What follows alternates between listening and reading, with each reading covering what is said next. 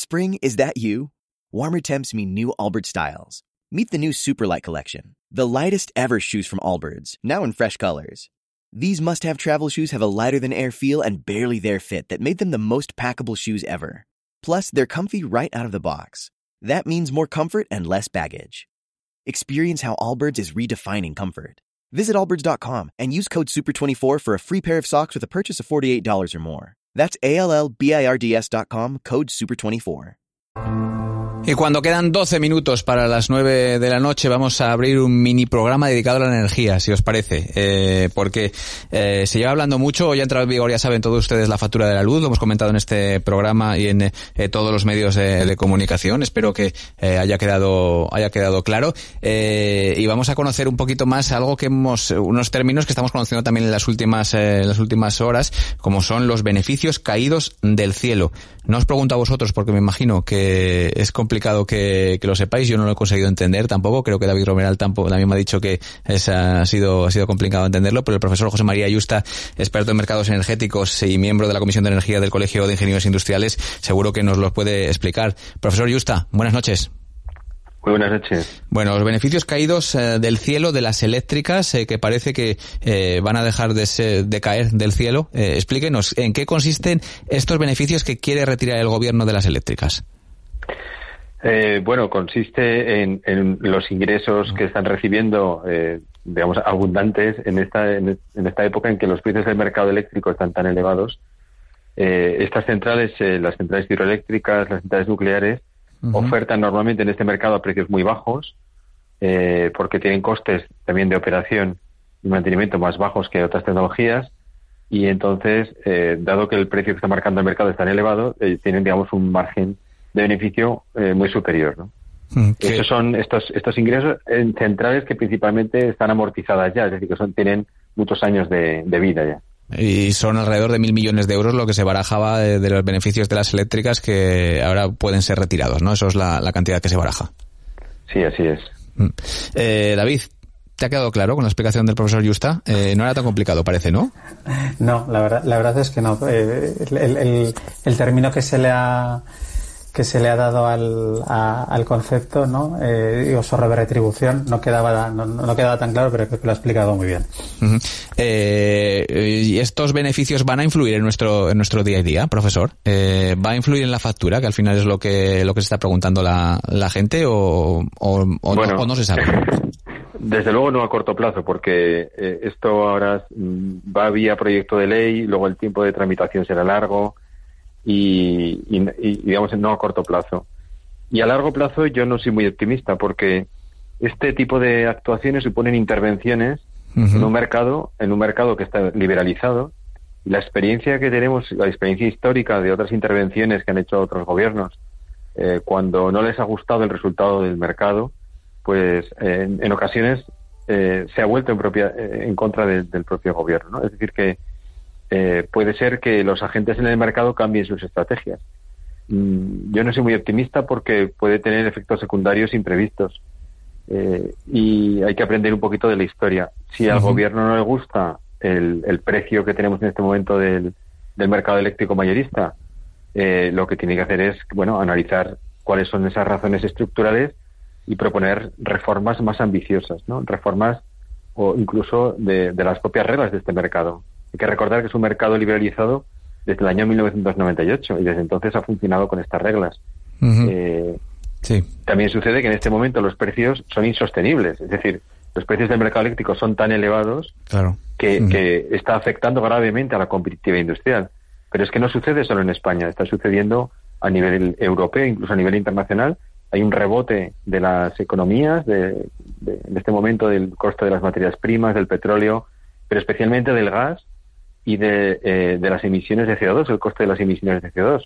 Y ambos, el precio del gas y el coste de las emisiones de CO2, intervienen de manera muy directa en que las ofertas eh, a precio marginal en el mercado eléctrico mayorista, en las ofertas que marcan el precio del resto de las tecnologías de generación, el resto de los ingresos que reciben el resto de los productores, estén resultando muy elevados. ¿no? Entonces estamos en un momento coyuntural eh, que no sabemos cuánto tiempo va a durar pero yo no creo que este tipo de intervenciones, eh, por más que sean aplaudidas, eh, vayan a tener resultado a corto plazo e incluso pueden eh, producir el efecto contrario a largo plazo.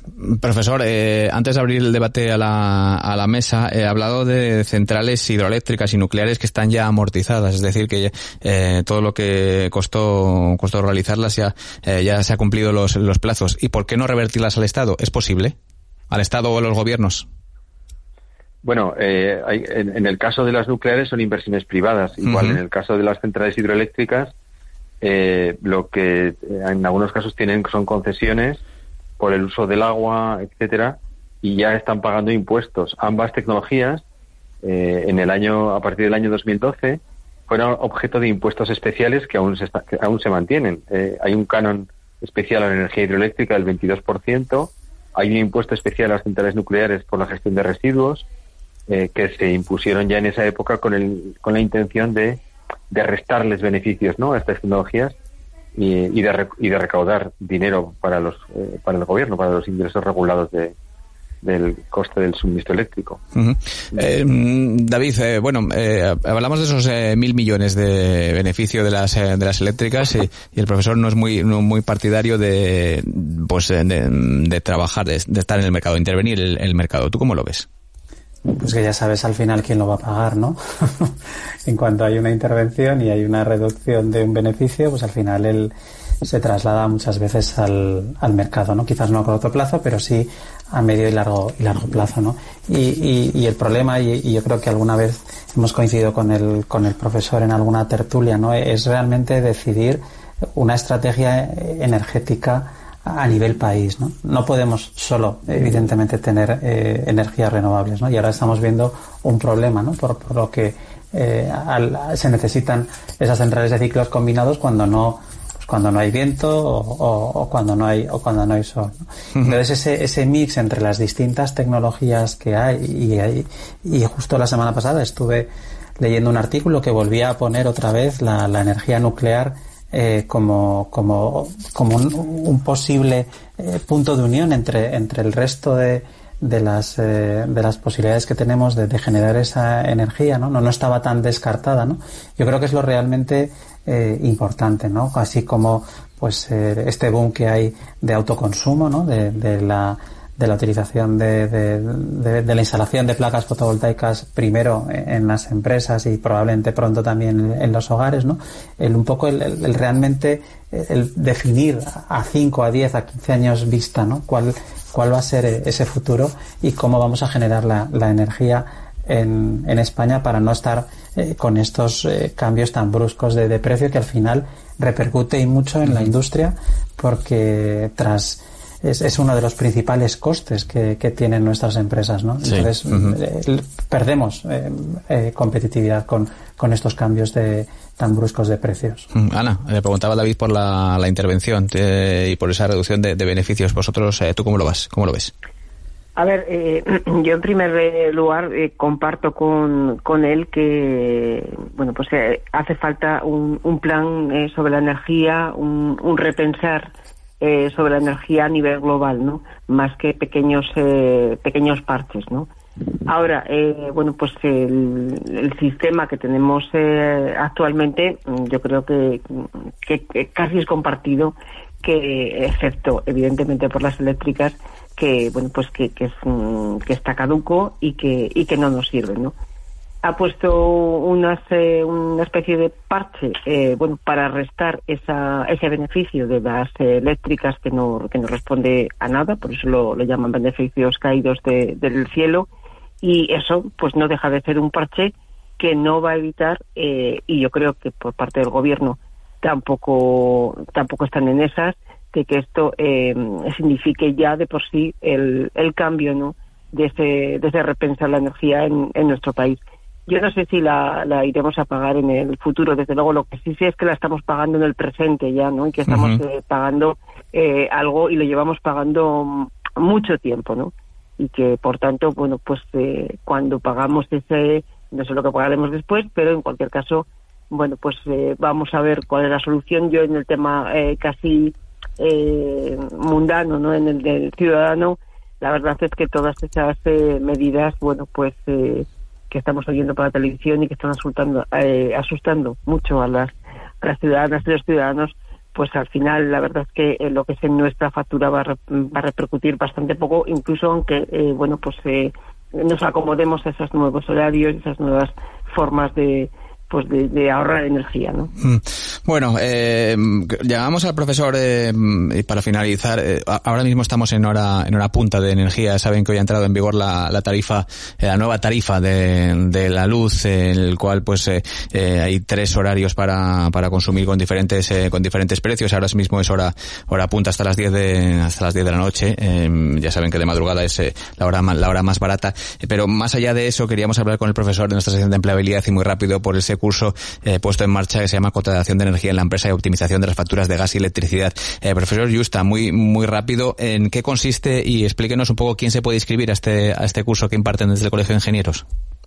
Es un curso que se organiza todos los años, es decir, coincide que ahora ha habido un cambio tarifario, pero este curso se viene celebrando durante, desde hace varios años, hay varias ediciones ya celebradas y lo que pretendemos es dar pistas a instrumentos a las empresas, a los profesionales para que entiendan cómo funciona el mercado eléctrico y el mercado del gas y puedan eh, aprender a negociar contratos en el mercado libre eh, y poder hablar con las compañías de tú a tú y entender un poquito cuáles son las formas de optimizar el coste ¿no? de las facturas eléctricas. Desde luego que es muy interesante y muy importante. ¿Quién puede inscribirse y cómo podemos inscribirnos, profesor? En la página del Colegio de Ingenieros Industriales, cualquier eh, profesional interesado, cualquier persona interesada en, en, una formación principalmente dirigida, como digo, a gestores de empresas y, profesionales del ámbito de la energía. Pues desde luego que es muy interesante, de presente y de, de futuro, algo que eh, el sector de la energía que siempre abordamos con José María Ayusta, profesor de la Universidad de Zaragoza y miembro de la Comisión de Energía del Colegio de Ingenieros Industriales. Profesor Ayusta, gracias por estar aquí una vez más. What if you could have a career where the opportunities are as vast as our nation, where it's not about mission statements, but a shared mission? At U.S. Customs and Border Protection, we go beyond to protect more than borders. From ship to shore, air to ground, cities to local communities, CBP agents and officers are keeping people safe. Join U.S. Customs and Border Protection and go beyond for something far greater than yourself. Learn more at cbp.gov/careers.